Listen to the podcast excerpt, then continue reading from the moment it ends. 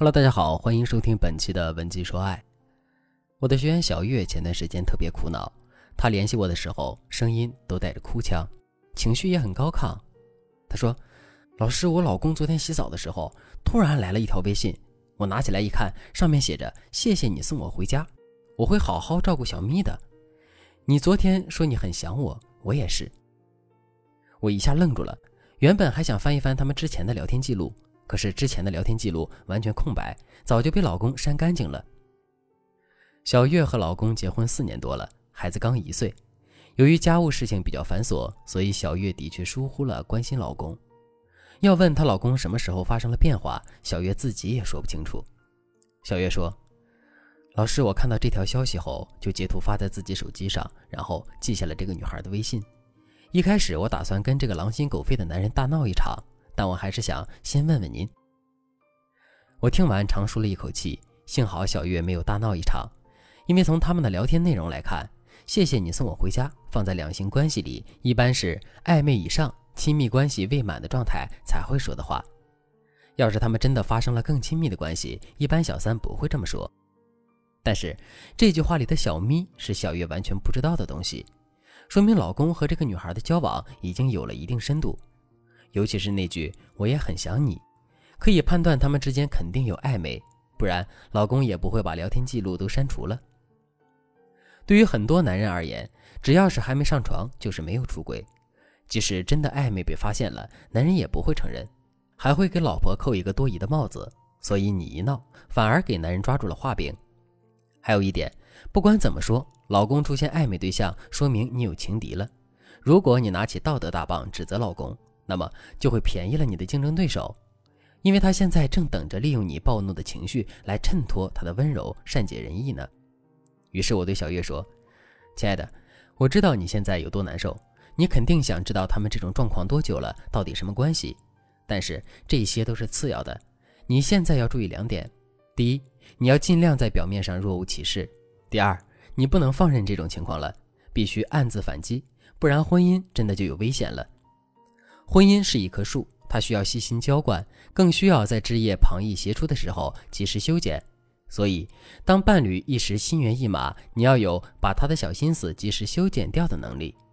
如果你也遇到了老公有暧昧对象的情况，不要犹豫，赶紧添加我们分析师的微信文姬零三三，文姬的全拼零三三，我们会为你制定有针对性的策略，在他离出轨只有一步之遥的时候，把他拉回来，让婚姻早日回归正轨。如何才能把老公和暧昧对象之间的小火苗及时浇灭呢？我告诉大家几个思路。第一步，旁敲侧击，让他感到心慌。小月回家以后，尽量让自己平静下来。晚上，男人还是按时下班回来，一切正常。在饭桌上，小月还是照常和男人聊天。突然，小月问：“老公，我们结婚几年了呀？”男人笑着说：“快五年了。”小月接着说：“其实这五年你挺不容易的。”养家重担都在你身上，我一个人带孩子也比较烦躁，很多时候我都会忽略你，你是不是也挺孤单的呀？男人愣了一下，忙说道：“一家人，你说这个干嘛？”小月就说：“我就是心疼你啊，你和我为了这个家都不容易，孩子抵抗力差，三天两头的进医院，我也顾不上你，我就想啊，如果有个人能陪你聊聊天、解解闷儿，也挺好的。”男人的脸色当即就不对了，但他也摸不准状况，就陷入了沉默。晚上，小月也不看电视，直接睡觉了。孩子哭得哇哇的，小月也不管，只说：“老公，我今天心情不好，想缓一缓，你也别打游戏了，去哄哄孩子吧。”要是往日，男人肯定会问他怎么了，但是那天，男人出奇的沉默，一个人乖乖哄孩子，大气都不敢出。你要是直接闹，男人不仅会狡辩，还会因为心虚显得态度强硬。只有旁敲侧击，但不点破，他才会心慌。第二步。找个借口透露自己的底线。又过了几天，小月和男人一起看电视。小月看着电视上的出轨情节，然后对男人说：“我高中室友她老公也出轨了。”男人嘛，以为自己只是一时激情，完了分手就行。可是天下哪有不透风的墙啊？我室友翻他手机，他不让我室友强行一看，就发现了问题。你说该怎么办？你站在男人的角度来给分析一下。男人支支吾吾地说：“我哪里知道呀？”小月笑了一下，说：“我室友这两天都崩溃了，孩子也不管，直接回娘家了。如果有一天你出轨的话，我肯定会选择离婚。我带孩子，房子归我。你看小三儿愿不愿意要个没房没钱的离异男人？你带孩子，你看看小三儿愿不愿意要你这个没钱有孩子的男人？到时候别想复婚啊，门都不让你进。男人当时就急了：“你说什么呢？我怎么会出轨？”小月马上说：“我说如果呀，你急什么？”过了一会儿，小月笑着说：“帮我投个票，来来来，手机给我。”男人当时肢体都僵硬了，但在那个气氛里，他不给手机不行。于是小月指着暧昧对象的头像就问：“好奇怪啊，这个人是谁？怎么你们之前的聊天记录是空白的？”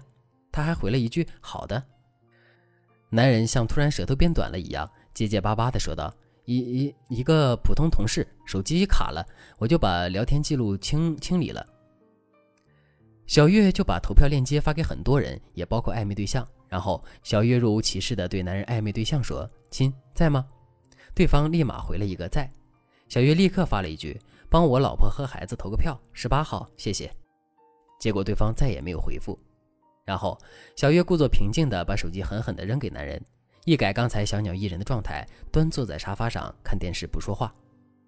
男人当时什么心情我不知道，但是小月心里知道他已经吓住男人了。第三步。心照不宣，拿到最大利益。如果你直接闹，男人多半会跟你死扛到底；但是你暗戳戳的警告他之后，他就算智商再低，也懂你的意思了。所以有些事不用放在台面上，你们已经心照不宣了。这时候你就该利用男人的把柄和他谈判了。当然，这个谈判的过程要委婉，情商要高一点，多谈你们之间多年来的感情和未来，然后穿插着一些利益。具体情况得参考你们夫妻之间的真实状况。就像小月之前一直不太在意家里的财政大权在谁手里，因为她觉得夫妻谁管都一样。经过这件事情，她以照顾孩子更方便为由，把财政大权要了过来。之后，小月再一次跟男人重申了为了一时新鲜感出轨的后果。男人再三保证自己不会这样。后来，小月再偷看男人的手机，发现那个女孩已经从男人的通讯录里消失了。这场婚姻保卫战，小月是打赢了。对于老公搞点暧昧，用四两拨千斤的手段点醒男人，比大闹一场更管用。当然，婚姻状态不同，解决方案也会有差异。你如果也遇到老公和别人暧昧出轨的问题，你可以添加我们分析师的微信文姬零三三，文姬的全拼零三三，我们会针对你婚姻的状况，为你制定独家策略，让男人乖乖的待在你身边，不敢再越雷池一步。好了。今天的内容就到这里了，文姬说爱，迷茫情场，你的得力军师。